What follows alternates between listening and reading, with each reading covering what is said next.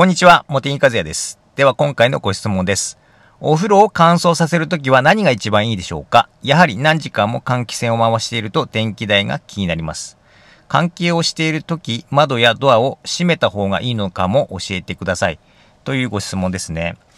今、この梅雨の時期ですから、お風呂にすぐにカビ生えてしまいますよね。かといって、ま換気扇を回しっぱなしにし続けるのも電気代が気になるということで、まあ、その気持ちよくわかりますけれども、まあ、梅雨の時期だと、あのー小窓開けていたとしても、お風呂の湿度は下がらないと思うんですよね。まあ、そもそも、外の湿度が高いですからね。だから、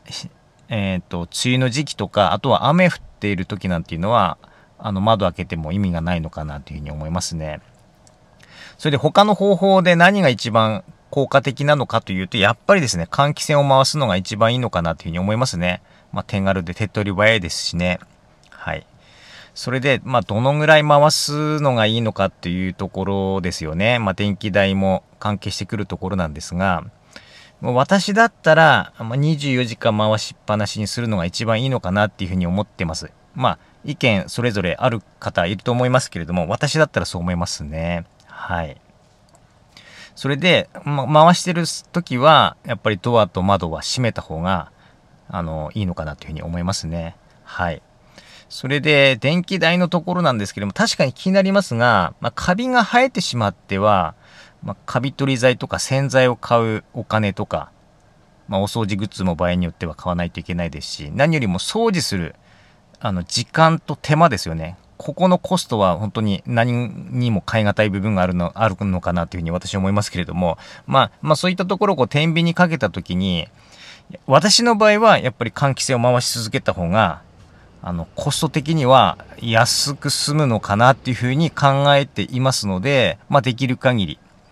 回し続けてますね。はい。まあ、この梅雨の時期だけですね、まあしっかり換気扇を回して対策して、まあ、あとは乾燥してきたら、まあ、回しっぱなしということではなくて、あの、まあ、その、お風呂のですね、まあ、湿気の、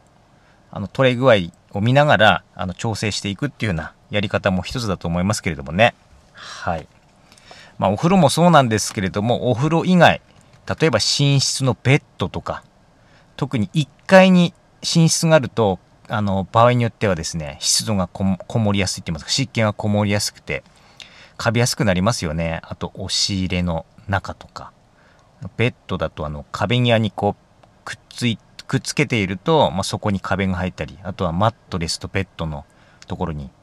カビが入ったりしますよね。まあ、それとお風呂の近くですと、脱衣所のところの、あの、洗濯機とかよく置いてるところの壁紙とかも、まあ、生えちゃったりしますよね。まあ、そういったところの方が、もう非常に大変なので、あの、お風呂場よりも大変だと思いますよね、カビ取りが。まあ、いろんなカビ取り剤が強いもの使えなかったりしますからね。だから、もうお風呂以外の場合は、もう除湿機つけるとか、まあ、そういった方法しかないと思いますけれども、まあ、梅雨の時期、なんとか対策しながらカビ予防していきたいと思いますよね。はい。ということで今回はこれで終わります。どうもありがとうございました。